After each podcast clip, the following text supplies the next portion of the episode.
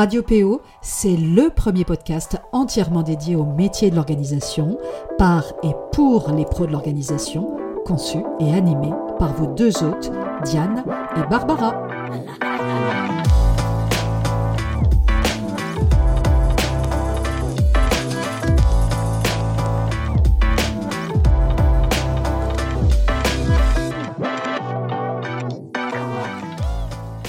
Aujourd'hui, vendredi 25 mars, vous le savez probablement, c'est la journée mondiale de la procrastination. Procrastination, vous savez, euh, cette tendance que l'on a tous d'ailleurs euh, à reporter au lendemain, euh, à remettre à plus tard, à temporiser, donc une journée où, a priori, il est permis de procrastiner. L'occasion pour moi de revenir sur ce qu'est la procrastination et les mécanismes qui sont à l'œuvre quand on procrastine, c'est un sujet que je connais particulièrement bien pour avoir écrit un livre entier sur le sujet qui s'appelle J'arrête de procrastiner, 21 jours pour arrêter de tout remettre au lendemain, paru en, 2016 déjà aux éditions Erol, dans la merveilleuse collection J'arrête de. Mais avant de vous parler des ressorts de la procrastination, je vais vous partager quelques chiffres inédits car une étude Opinionway pour Tasker Habit sur les Français et la procrastination vient d'être publiée aujourd'hui. Et c'est intéressant parce qu'on avait jusqu'à maintenant très peu de chiffres sur l'ampleur du phénomène en France. Je me souviens à l'époque, d'ailleurs, quand j'avais euh, euh, écrit le livre en, 2015, que j'avais un petit peu galéré justement pour trouver des chiffres. Euh, alors, on en trouvait notamment aux États-Unis, où ils sont un peu plus avancés sur ces questions. difficile d'ailleurs de trouver quand même des études scientifiques sur le sujet, mais on avait effectivement quasiment rien pour le territoire français. Alors, L'étude, elle révèle que les Français sont 88% quand même à repousser leurs tâches ménagères ou de bricolage. Deux raisons principales à la procrastination sont évoquées donc par les répondants. Le manque de motivation, euh, pleinement assumé par 69% des Français, et le manque de temps, excuse refuge pour 59% des répondants qui procrastinent. Et 19% des Français concernés font quant à eux part de leur anxiété, les tâches ménagères et le bricolage les stressent. On y apprend aussi dans l'étude que la procrastination est un indicateur de différence générationnelle, c'est assez intéressant et, effectivement les résultats sont criants. Les personnes âgées de 18 à 24 ans, donc les jeunes, sont, euh, ce qui n'est pas étonnant d'ailleurs, hein, les plus disposées à procrastiner puisqu'elles sont 80% à le faire, et à le faire également pour 58% euh, d'entre elles, au moins euh, régulièrement, en tous les cas de manière régulière, contre 34% de l'ensemble des répondants. Et la tâche la plus repoussée par la génération Z, ça va pas vous surprendre, c'est le ménage à 65%. Alors ça rejoint un petit peu ce que j'avais indiqué dans mon livre à l'époque, puisque j'avais écrit que selon de rares études sur le sujet, la procrastination touchera environ 30% de la population mondiale et jusqu'à 50% des étudiants, chez qui elle occuperait jusqu'à un tiers du temps de veille. Il est même question d'ailleurs, quand on parle de procrastination, du syndrome de l'étudiant. Mais quand même, euh, le constat est à nuancer euh, parce que euh, justement, s'ils remettent souvent à plus tard, les 18-24 ans s'avèrent en revanche plus rigoureux que leurs aînés quand il s'agit de se mettre à l'ouvrage. 41% d'entre eux effectueront finalement leurs tâches à faire dans la journée contre 16% des seniors. Et si les 18 à 24 ans sont les plus enclines à repousser les tâches ménagères ou de bricolage, ça ne signifie pas pour autant qu'elles fuient leurs obligations. 44% des jeunes font le choix de travailler ou d'étudier au détriment euh, des tâches domestiques. Et ça, c'est une donnée intéressante parce que il est important finalement de garder à l'esprit que la procrastination, c'est pas de la paresse. Et lorsque, souvent, hein, y compris presque dans l'inconscient collectif, lorsque l'on pense procrastination, on imagine facilement une personne avachie sur son canapé, euh, qui préfère, entre guillemets, passer du bon temps et paresser, plutôt que justement de se mettre en action, de se mettre à l'ouvrage, etc. Or, contrairement à ce qu'on pourrait finalement un peu trop facilement penser, les personnes qui procrastinent seraient même plutôt actives et bien organisées, mais avec ce qu'elles aiment faire, ce qu'elles maîtrisent et ce qui a du sens pour elles. Elles font simplement le choix, conscient ou inconscient, d'une action au détriment d'une autre qu'elles préfèrent reporter à un moment ultérieur. Il n'est pas rare d'ailleurs qu'elles soient si euh, occupées qu'elles finissent finalement par être débordées. Mais alors, justement, c'est un peu ce que j'ai envie de partager avec vous. Euh, aujourd'hui, comment est-ce qu'on peut expliquer le phénomène? Qu'est-ce qui se passe dans le cerveau d'une personne qui procrastine? D'abord, ce qu'on peut dire, c'est que la procrastination n'est pas un simple problème de gestion du temps. Pour les chercheurs, et d'ailleurs je vous renvoie pendant que j'y pense, au numéro de mars 2022 du magazine Cerveau et Psycho, euh, qui consacre justement euh, dans ce numéro-là un très bon article sur le sujet. La procrastination n'est pas un simple problème de gestion du temps, mais de régulation émotionnelle. Ce n'est pas un hasard d'ailleurs si ce sont presque toujours les activités ou les choix perçus comme difficiles ou désagréables qu'on va plutôt tendance à remettre à plus tard.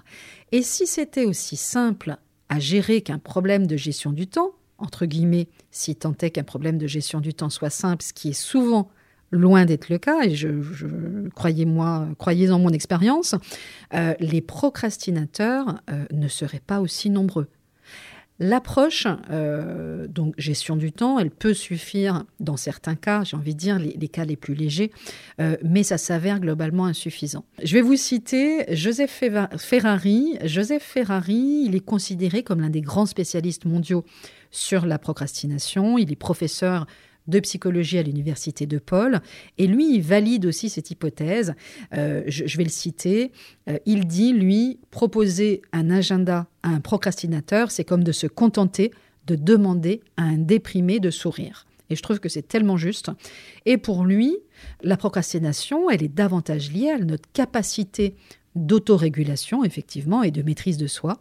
La solution, elle réside donc plutôt dans notre capacité à résister aux nombreuses gratifications instantanées et distractions accessibles à tout moment et en tout lieu aujourd'hui, euh, et c'est compliqué effectivement, à différer le plaisir et à développer et à mettre en œuvre justement notre maîtrise de soi. Et c'est là où c'est intéressant parce que moi, quand j'explique souvent ce qu'est la procrastination, on m'interroge souvent sur le sujet, j'aime bien parler euh, finalement d'un moi divisé. Euh, la procrastination, c'est un phénomène qui est complexe, qui est multiforme, qui est multifactoriel. C'est un mécanisme conscient, puisque quand on procrastine, on sait en général qu'on procrastine, d'où d'ailleurs, on va en parler un petit peu plus tard, un fort sentiment de culpabilité. Mais euh, c'est un mécanisme aussi qui s'appuie en réalité sur des ressorts inconscients.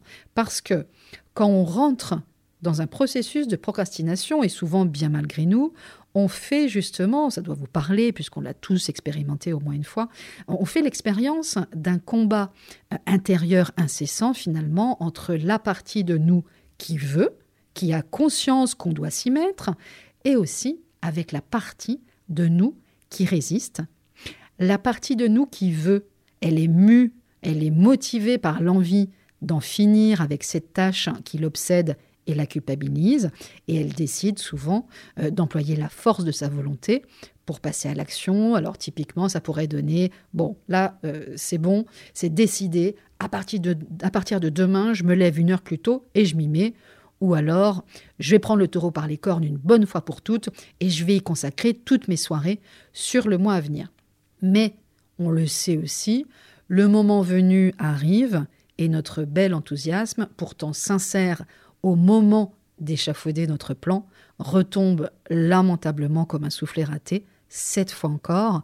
Et c'est pas anodin parce que ces coups d'épée dans l'eau et ces, tentatives euh, avortées sont pas à prendre à la légère parce que finalement, au fil du temps, ça finit par saper notre énergie et ça peut avoir un effet dévastateur finalement sur notre estime de soi et sur notre confiance. Et ça, on sait qu'on en a besoin aussi pour aller au bout de nos projets. Et d'ailleurs, c'est pour ça aussi que souvent on appelle la procrastination, entre guillemets, la maladie de l'action.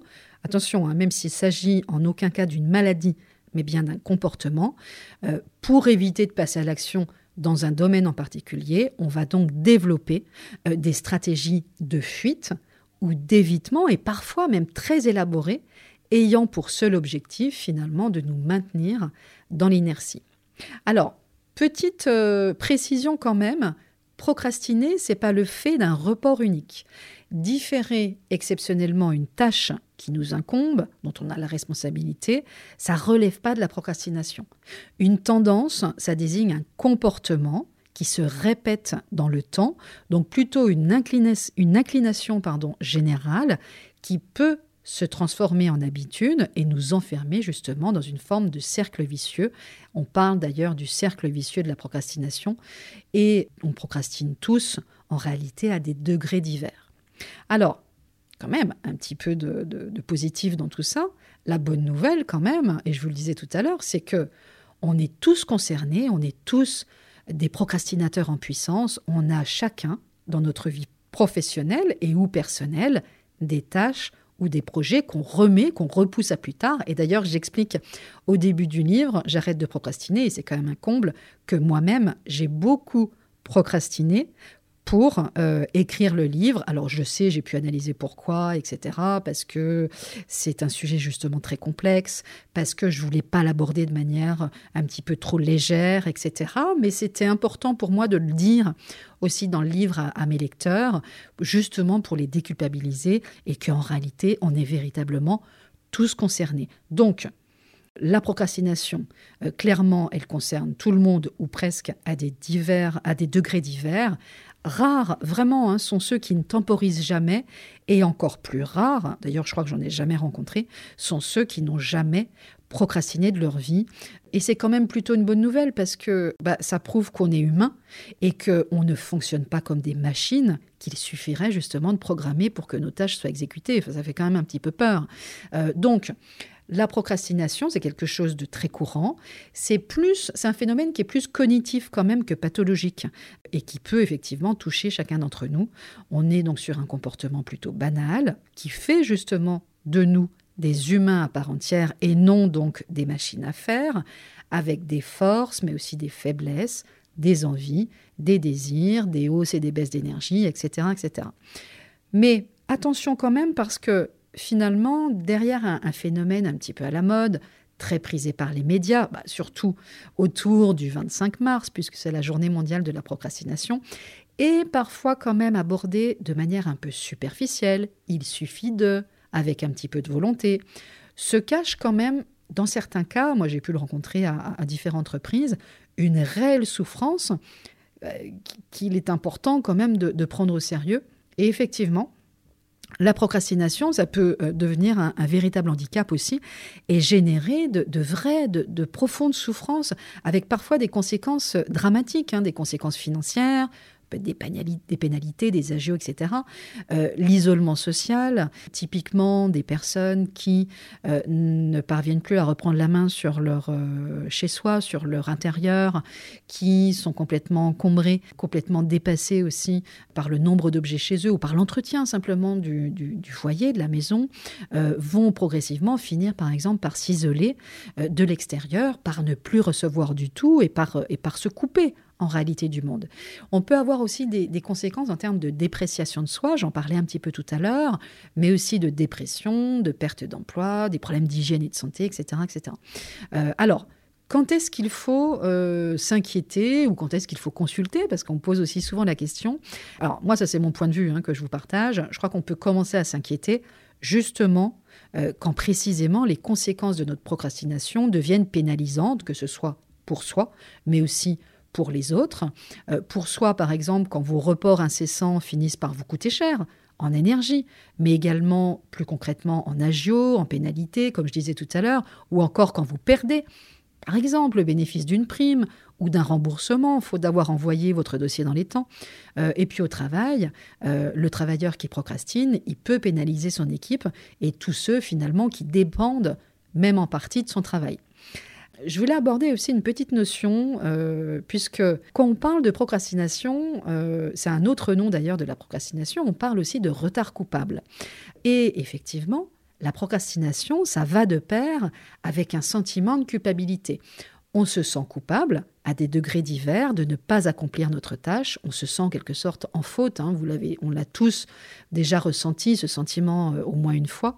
Et cette mauvaise conscience que l'on ressent, qu'on n'accomplit pas notre tâche, euh, véritablement, elle nous empêche de vivre sereinement le choix qu'on a fait, celui de nous consacrer à une autre tâche ou de ne rien faire du tout au lieu de nous atteler à, ce qu'on considérait finalement comme une obligation. Et sans sentiment d'obligation, finalement, il n'y a pas de culpabilité. On parle aussi du poids justement de la procrastination, poids entre guillemets finalement, euh, et de la charge mentale qu'elle va créer, qu'elle va générer. Euh, selon euh, Rita Emmett, qui est auteur d'un livre qui date un petit peu, mais qui est, très bien, de 2001, euh, qui est paru aux, éditions de l'Homme, qui s'appelait, qui s'appelle toujours d'ailleurs, Ces gens qui remettent tout au lendemain. Elle nous dit dans ce livre, et d'ailleurs elle a appelé ça la loi d'Emmett, on dépense davantage de temps et d'énergie en vivant dans la crainte d'une tâche à accomplir qu'en l'accomplissant tout bonnement. Et, c'est vrai, euh, qui n'a jamais été épuisé au moins une fois à force de porter le poids de son obligation et de, entre guillemets, penser son action sans jamais finalement passer à l'action. Et passer son temps justement à procrastiner, ben, c'est hautement énergivore et bien plus énergivore souvent que si nous avions choisi justement d'accomplir nos obligations. C'est là où il y a vraiment un cercle vicieux aussi. Se sentir coupable, ça va mobiliser énormément euh, d'attention et d'énergie et remettre constamment au lendemain, puis culpabiliser de remettre au lendemain, ça va entraîner une forte mobilisation d'énergie, ce qu'on appelle un effort cognitif, une charge mentale justement, une surcharge mentale même, qui va générer tension, angoisse, fatigue, perte de concentration, tendance justement à, ruminer un petit peu sa faute. Donc, en identifiant ce que vous avez, vous, tendance à procrastiner, et pourquoi vous avez plutôt tendance à procrastiner cette tâche, par exemple, vous pourrez prendre justement la mesure de la charge mentale créée par toutes ces tâches que vous procrastinez, un poids finalement que vous traînez avec vous jour après jour, euh, parce que ce que vous portez et que vous gardez à l'esprit, et parfois, attention, parfois depuis des années, ne sont pas seulement ces tâches que vous reportez, mais c'est aussi tout ce qui vous retient de vous y mettre. Ça peut être vos freins, vos blocages, etc. etc. On reviendra d'ailleurs, si ça vous dit, si ça vous intéresse, sur bah, justement hein, les différentes stratégies euh, qu'on peut mettre en place justement. Alors, il y en a beaucoup, il n'y en a pas qu'une. Hein. Ça va vraiment dépendre aussi des raisons pour lesquelles vous procrastinez. Donc, il n'y a pas une seule réponse unique. Mais en tous les cas, on pourra, dans un prochain épisode, aborder un petit peu les différentes stratégies qu'on peut, voilà, qu'on peut développer, adopter, mettre en place, tester, voire tout simplement aussi pour euh, passer de l'inertie à l'action et pour, en tous les cas, un peu moins euh, procrastiner. Vous me direz d'ailleurs euh, éventuellement euh, si ça vous intéresse, si vous êtes partant. Euh, pour conclure, moi, ce que, ce que je peux quand même vous dire, parce que j'ai toujours à cœur, quand je parle de procrastination, de, de, sortir un petit peu de quelque chose qui semblerait un petit peu fataliste. Il n'y a pas de fatalité, on n'est pas procrastinateur une fois pour toutes, toute sa vie, comme si on était estampillé un peu procrastinateur il est possible d'en venir à bout. Euh, et moi, ce qui m'intéresse justement, c'est à la fois de déculpabiliser et puis surtout de redonner confiance dans votre capacité ou dans la capacité d'un procrastinateur à aller en réalité véritablement au bout de quelque chose, au bout d'une tâche, au bout d'une mission, au bout d'un projet, ou même y compris d'un micro-objectif. Donc la procrastination, ça peut aussi avoir du bon et il peut même être utile également de noter que reporter une tâche d'un jour ou deux, c'est pas toujours négatif, c'est simplement faire le choix d'une action au détriment d'une autre, c'est même parfois la meilleure décision à prendre. Et on parle alors justement de procrastination positive. Et dans certains cas en effet, il est tout simplement préférable de se donner le temps un temps de réflexion Hein, avant de passer à l'action, parce qu'on le sait, la précipitation est mauvaise conseillère. Et ce besoin d'ailleurs de passer à l'action à tout prix, sans réfléchir, s'appelle justement aussi la précrastination. On connaît un petit peu moins la précrastination, on connaît mieux euh, la procrastination, mais il faut bien garder à l'esprit que la pré procrastination n'est pas plus efficace que son opposé. Et derrière ce concept de procrastination positive, moi que j'aime beaucoup et qui a le mérite justement de proposer une perspective euh, déculpabilisante du phénomène, une idée simple, celle de lutter contre l'activisme à tout va et de réapprendre à appuyer sur le bouton pause. Et en effet, dans certaines circonstances, notamment quand notre niveau d'énergie est au plus bas, il est nettement plus sage et opportun de reporter notre tâche à un moment où notre niveau d'énergie sera plus élevé, parce qu'il est stérile, en réalité, de vouloir s'acharner à s'acquitter d'une tâche quand notre énergie est basse, parce que cette tâche, justement, elle va nous prendre plus de temps et elle nous comptera bien plus euh, en énergie. Donc à ce moment précis, on ne sera pas les plus efficaces pour mener à bien notre mission. Donc à nous d'apprendre à bien nous connaître et à déceler le moment opportun pour l'action juste. Ça fera l'objet d'ailleurs probablement aussi d'un autre épisode parce que c'est un vrai sujet à part entière, que, j'aime beaucoup. Euh, donc, pour conclure, si vous décidez de procrastiner aujourd'hui, en cette journée mondiale de la procrastination, puisque c'est une journée euh, justement qui a été créée euh, et qui nous dit finalement que oui, aujourd'hui, on a le droit de procrastiner. Souvenez-vous que la procrastination, ça peut aussi avoir du bon et que c'est même parfois, dans certaines situations, le meilleur choix que vous ferez. Je vous souhaite un, doux vendredi, euh, un très bon week-end et je vous retrouve très bientôt pour un nouvel épisode du podcast Radio PO.